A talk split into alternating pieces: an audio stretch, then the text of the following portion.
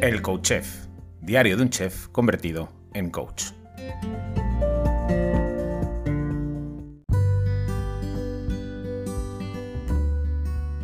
Hola, bienvenido, bienvenida a un nuevo episodio del Coach Chef, diario de un chef convertido en coach. Mayo, miércoles, ya sabéis lo que toca. Entrevista con un invitado nuevo el mes pasado. Tuvimos a Vicente Torres de No Vuelvo a Engordar. Y este mes, este mes, lo vais a flipar porque tenemos la enorme suerte, la fortuna de tener a Julia Jiménez de No sé qué cenar. Hola Julia. Hola Fer, ¿cómo estás? Qué honor Pues- estar aquí contigo. Bueno, el honor es mío y la gratitud enorme además porque te admiro, te sigo hace un montón de tiempo, me encanta tu trabajo y, y, pues me hace muy feliz que estés aquí, la verdad.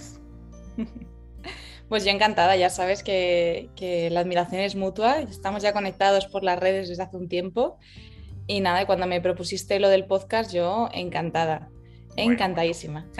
Para el que no conozca o la que no conozca a Julia, si es que hay alguien que esté escuchando esto que no la conozca, eh, os diré que Julia es fundadora de No sé qué cenar, eh, un perfil, un negocio, un proyecto súper chulo.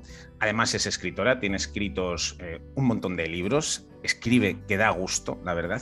Y Julia está aquí precisamente por eso, porque a mí Julia me enganchó en su momento por la forma tan chula, tan chula, tan chula, tan bonita que tiene de escribir. Eh, oye, Julia, cuéntanos un poquito qué es eh, no sé qué cenar, porque es que abarca un montón de cosas. Estaba cotillando tu web ahora y es una barbaridad. ¿Qué es y cómo nace no sé qué cenar?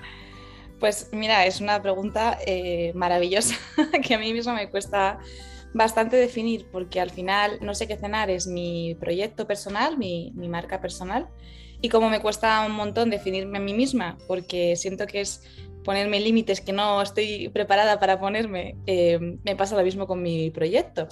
Al final no sé qué cenar eh, nace de, bueno, pues de de mi, de mi, propia carrera profesional, que soy dietista nutricionista, ¿no? Y, y, que empecé pues sencillamente divulgando nutrición holística e integrativa por redes sociales y, y pasando consulta. Y esto fue creciendo porque mmm, me di cuenta de que yo sola llegaba mmm, eh, eh, a donde podía, pero, pero vamos, me quedaba muy, muy, muy corta, ¿no?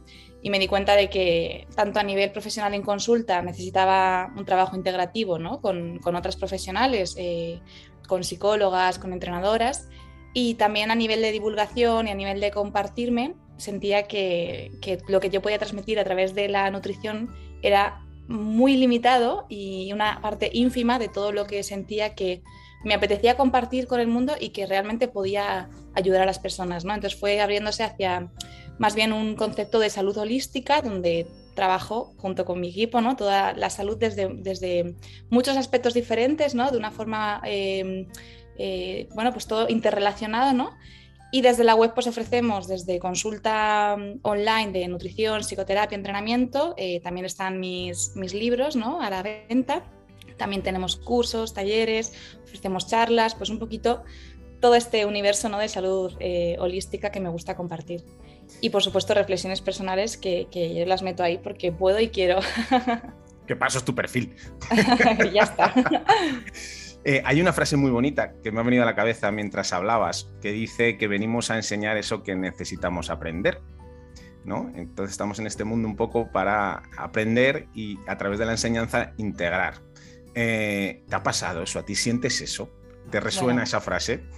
Absolutamente, o sea, esa frase, de hecho este fin de semana estaba con unas amigas y la he soltado un par de veces porque siento que es así, ¿no? O sea, si, si tuviéramos eh, algunas cosas muy claras y muy integradas, no veríamos la importancia de seguir hablando de ello, ¿no? Realmente necesitamos eh, indagar una y otra vez y profundizar y explorar desde todos los frentes posibles aquello que precisamente se nos resiste un poco o se nos ha resistido en el pasado o nos ha generado un conflicto a partir del cual hemos empezado a crecer y evolucionar desde otro lugar.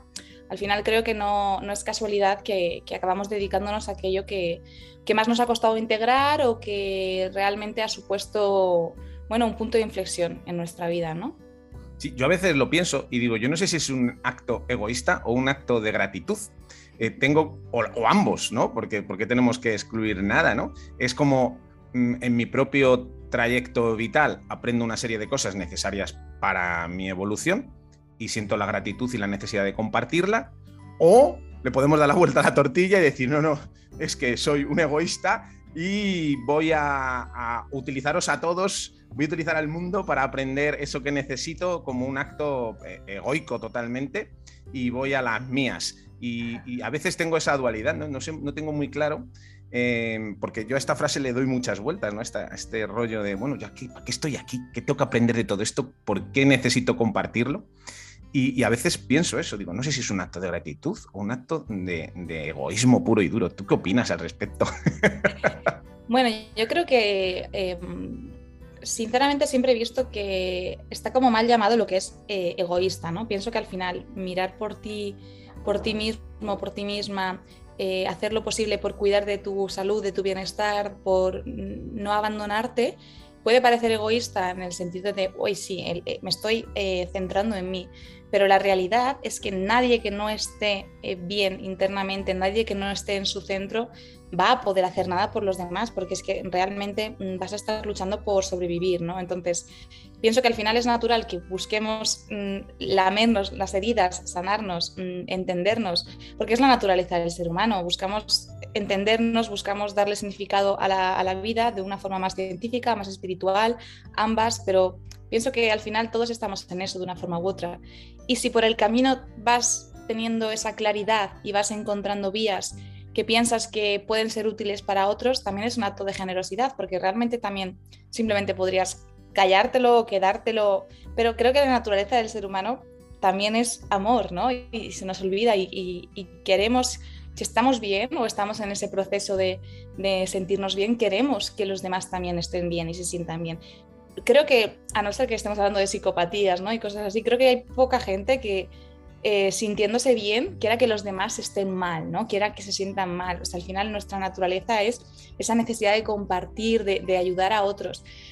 Por supuesto que al final, si lo hacemos desde un lugar poco puro, poco sano, que es más desde ese lugar eh, exclusivamente de marketing, ¿no? De quizás a lo mejor yo no me estoy encontrando a mí mismo o a mí misma, no estoy en ese lugar honesto de, de, calma, pero sí que quiero vender que lo tengo o que lo he conseguido a los demás para hacer de esto mi negocio.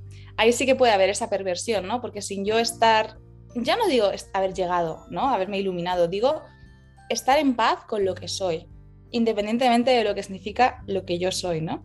Si yo no estoy en paz, eh, probablemente lo que comparta no va a ser desde ese lugar honesto de realmente eh, generosidad, ¿no? de realmente eh, querer aportar algo desde un lugar amoroso. Entonces, bueno, ambas, ¿no? O sea, creo que es hermoso ayudar a las, demás personas a, sanar, a, a, conocerse, a entenderse, a estar mejor en diferentes sentidos, pero creo que es muy difícil conseguir eso eh, si no hacemos el proceso desde un lugar en el que estamos primero nosotros, ¿no? Y creo que es honesto decirlo.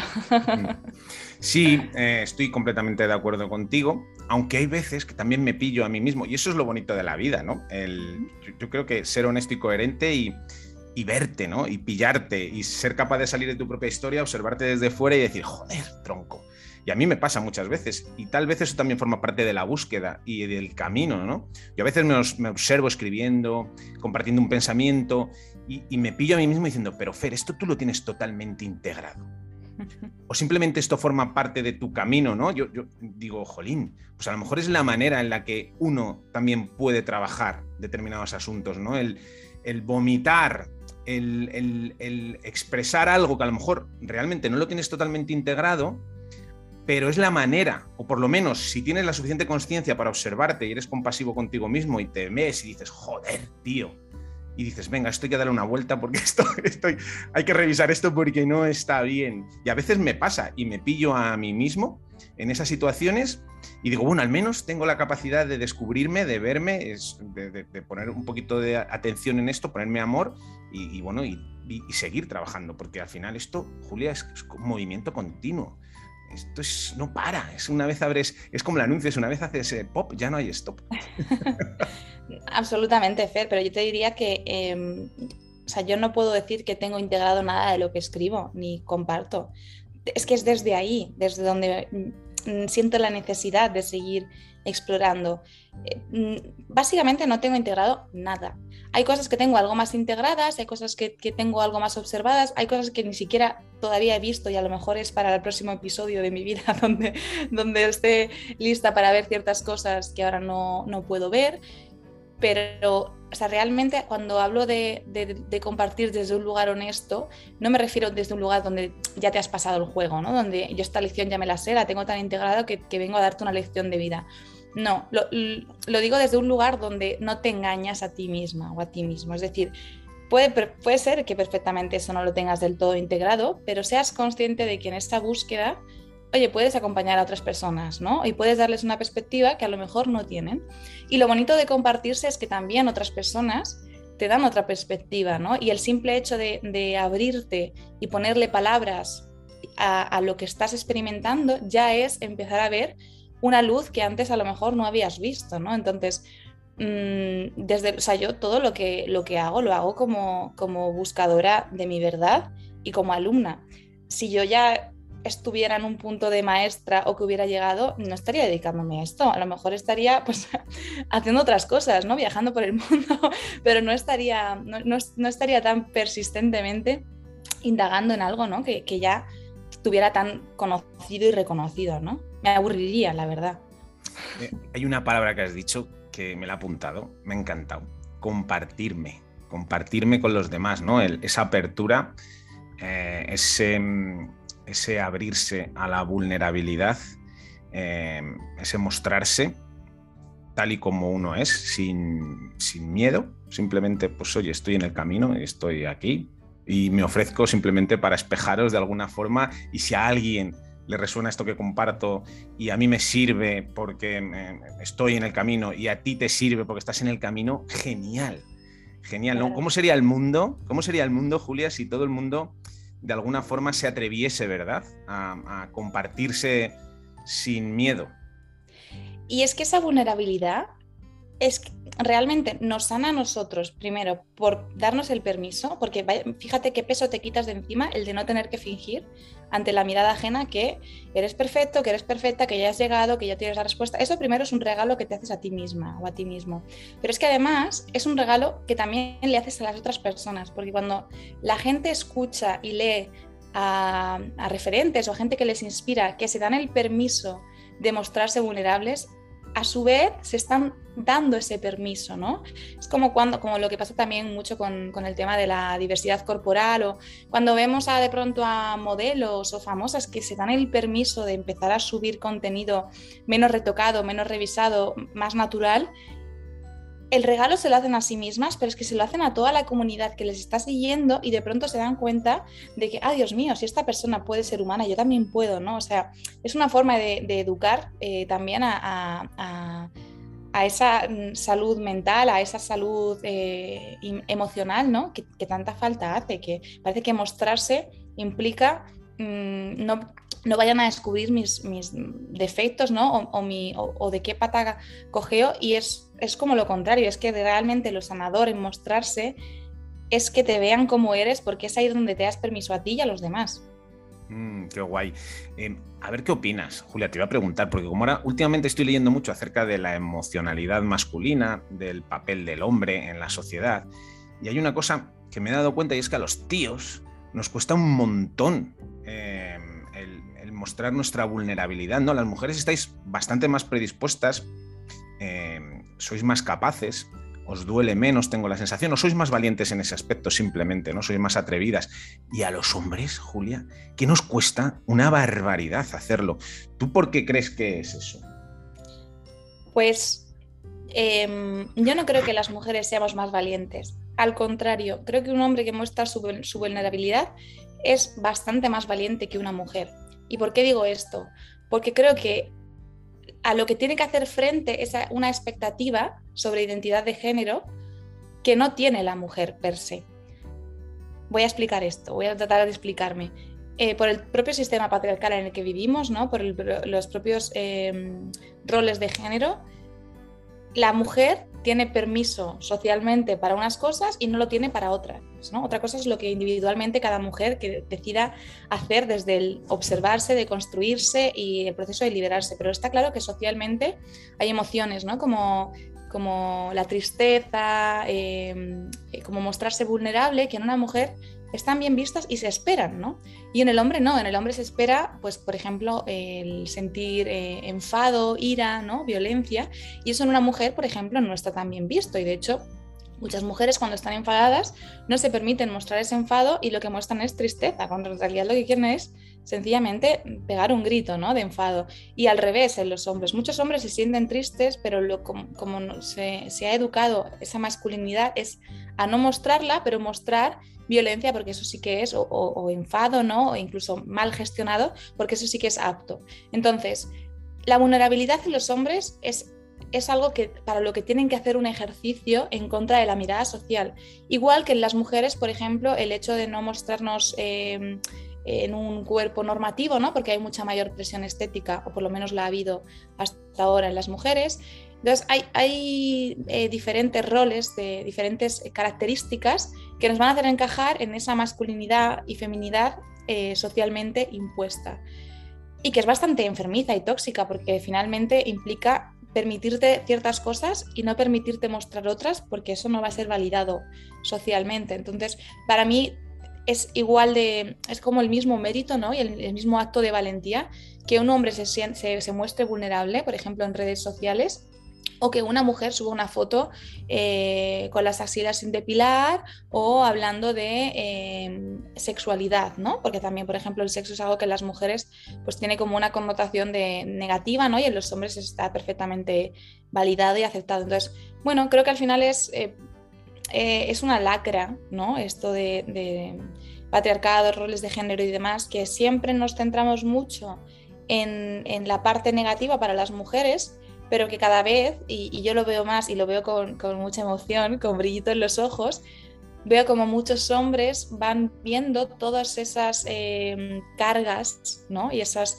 pesos que no les corresponden por haber tenido que desde muy pequeñito entrar en el rol de hombre para esa validación, igual que la mujer, ¿no? Entonces me parece que no es que seáis más menos valientes, al contrario, creo que como requiere de mucho más valor, no todos los hombres pueden sentirte, sentirse con la seguridad y estar en el momento vital de poder hacer esto, ¿no? ¿Cómo duele, eh? ¿Cómo duele cuando vives una vida en la que no te das permiso para expresar simplemente lo que sientes, como hombre y como mujer, ¿eh? Como hombre y como mujer. Eh, qué doloroso es y cuánto daño hace. Y, las cosas que hacemos, Julia, para eh, mitigar ese dolor, ¿verdad? Eh, en qué líos nos metemos tan absurdos. Que bueno, al final forman parte del camino, ¿no? Son líos que te montas para trabajarte eso. Bueno, en fin, que la vida es muy compleja. ¿Cómo sería el mundo, Julia, si nos diésemos permiso para ser simplemente lo que nos dé la gana ser? Bueno, eh, probablemente nosotros seríamos mucho más em, libres y tendríamos una, un autoconcepto mucho más honesto y una autoestima mucho más sana, ¿no? Porque dejaríamos de fingir ser quienes eh, no somos y dejaríamos de buscar esa validación externa, pero esto es, una utopía en el sentido de mientras vivamos en un... somos seres sociales. Los seres humanos no, hemos venido al mundo a vivir como islas, ¿no? Nos necesitamos y necesitamos la tribu y la comunidad y sentirnos vistos por nuestra comunidad y, y que ser nosotros no suponga un problema.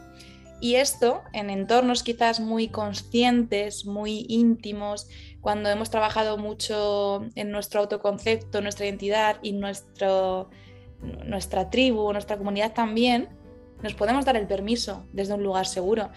Pero no tenemos que mm, tampoco cargar con la culpa de, oh, Dios mío, ¿por qué me hago esto a mí misma? ¿Por qué no me permito ser simplemente quien soy?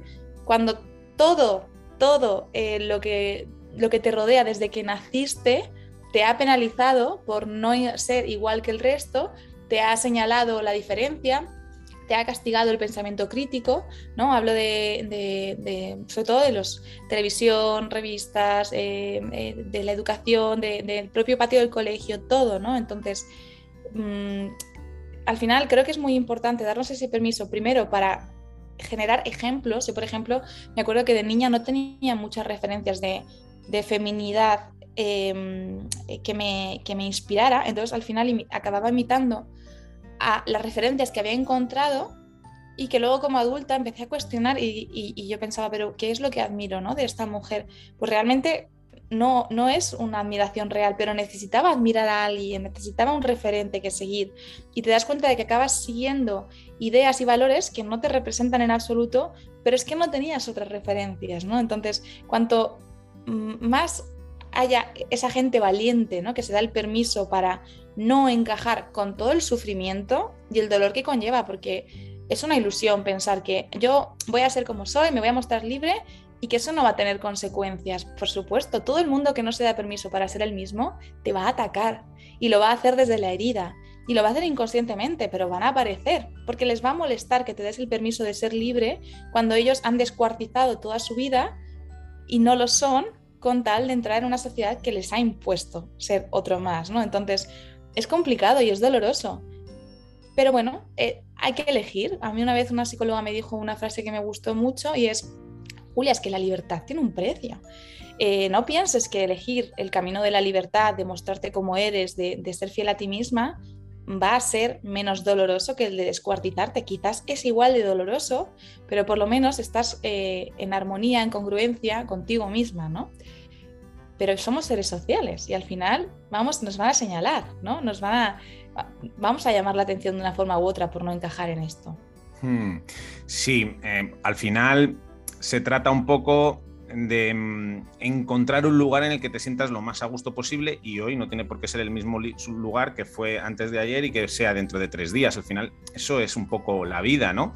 Pues en un momento dado te aferras a unos modelos que te sirven en ese modelo, unos modelos, mm, unas referencias externas que en un momento dado te sirven por lo que sea, porque necesitas integrar algún aspecto de esas personas y luego con el paso del tiempo, pues te vas deshaciendo de esos modelos porque se te quedan pequeños o porque no te sirven, te tienes que buscar otros círculos sociales con gente con la que a lo mejor estás más en, vibración o en consonancia, ¿no? Con sus valores. Y al final eso es la vida, ¿no? Es ir como evolucionando ir quitándote aquellos trajes que te pusiste en un momento dado, que te servían y que ahora sientes que te quedan pequeños o que te quedan roídos o que ya no te gustan, y ir buscando, ¿no? En esa búsqueda de estar cada día un poquito mejor. Yo creo que eso es la vida, ¿no? Cada día un poquito mejor o cada día un poquito menos mal. Totalmente de acuerdo. Y darte permiso, ¿no? Para ir construyéndote al final, creo que en todo momento tienes ese poder de elegir, aunque muchas veces eh, entramos en esa, en esa, dinámica de yo soy así y esto es lo que me gusta y esto es lo que yo hago. Te vas dando permiso para decir, oye, de verdad que esto ya me, me gusta tanto, igual, igual ya no me hace tan feliz, igual ahora me apetece otra cosa. Y así, con el paso del tiempo, miras hacia atrás y dices, wow, qué, qué diferente, qué, qué, cuántas personas diferentes he sido y voy a ser, ¿no? Es guay, es guay. ¿Sabes? Yo lo veo, yo a veces lo veo como, como un abrigo, como un abrigo que en un momento dado te pones y que tiene que ver eso con lo que decías, ¿no? Es que ya, no, ya no estoy ahí, no, no. Y claro, es que ese abrigo en un momento dado te abrigo, te sirvió para abrigarte, te, te, te, te, daba cobijo.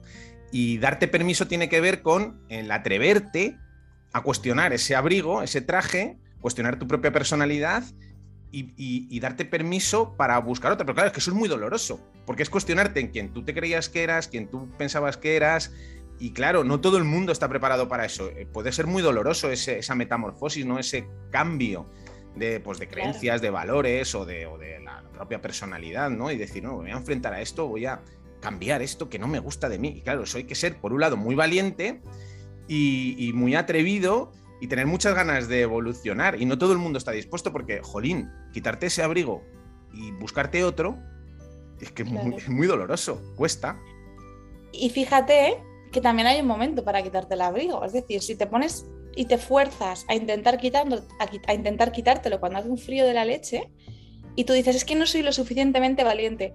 No, amigo, a lo mejor es que el entorno ahora mismo no es propicio para quitarte el abrigo, ¿no? Date tiempo, quizás en otro momento llegará la primavera y te lo quitas desde otro lugar. Y no es que es porque seas más valiente, es porque también eh, has hecho una elección inteligente y esa función que cumplía el abrigo deja de cumplirla cuando es su momento, ni antes ni después, ¿no? Que muchas veces que intentamos forzar las cosas y, a lo mejor es dañino ¿no? para nosotros.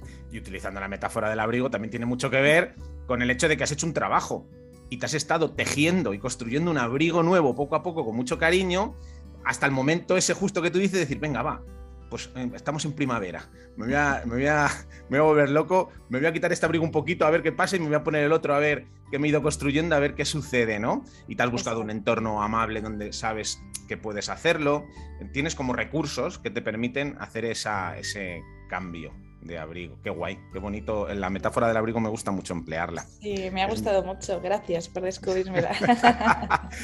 Oye, Julia, pues yo creo que lo vamos a dejar eh, aquí por hoy. Eh, creo que ha estado muy guay. En las próximas semanas vamos a hablar de temas muy interesantes que me gustaría que han salido un poco por aquí. He tomado nota. Yo creo que la semana que viene vamos a tratar un tema muy interesante. No desvelo nada para que estéis ahí expectantes. Y nada, Jolín, que ha sido un verdadero placer tenerte aquí. Lo va a ser tenerte aquí la semana que viene. Muchísimas gracias. Me ha encantado conocerte un poquito más, conocer esa, ese ser humano que habita detrás de, de ese perfil. Gracias a ti, Fer. Ha sido un placer y estoy ya deseando que llegue la semana que viene para volver a hablar. Pues muy bien, muchísimas gracias. Nos vemos la semana que viene y a ti, el que estás escuchando o la que estás escuchando ahí al otro lado, como siempre te digo, hazme saber que estás ahí al otro lado. Déjame un comentario, una valoración o un like, porque saber que estás ahí, sentir que estás ahí, hace que esto que hago a diario merezca la pena. Hasta mañana jueves. Besos y abrazos.